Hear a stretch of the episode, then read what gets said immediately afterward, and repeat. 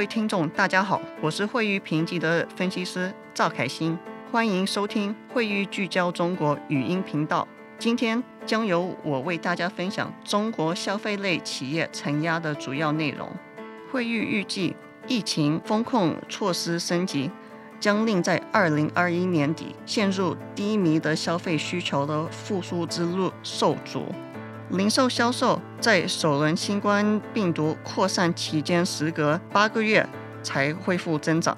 今年以来，中国新冠肺炎累计确诊病例已激增至十二万例以上，远高于二零二零年疫情爆发之初的水平。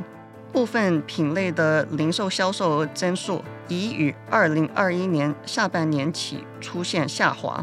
且近期的防疫风控措施或使二零二二年上半年需求持续低迷，就业市场的不确定性和家庭债务占比上升，可能会降低可支配收入，导致限制措施取消后需求回升乏力。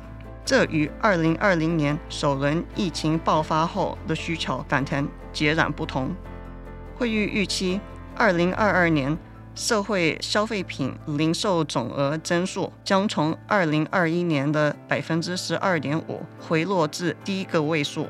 生活必需品相对具有韧性，但受整体环境低迷及长期防疫政策的拖累，汽车、服装等非刚性支出的需求疲弱期或将比二零二零年更漫长。汽车经销商方面。广汇汽车可能比中升集团更容易受到销量临时性下滑的影响，因为后者的流动性更强，且坚挺的豪华汽车业务敞口更大。中国长期实施防疫限制措施，将影响对脆弱行业敞口较大的企业的信用指标，例如唯品会和海底捞。但海底捞。应能通过削减资本支出、压降现金流出。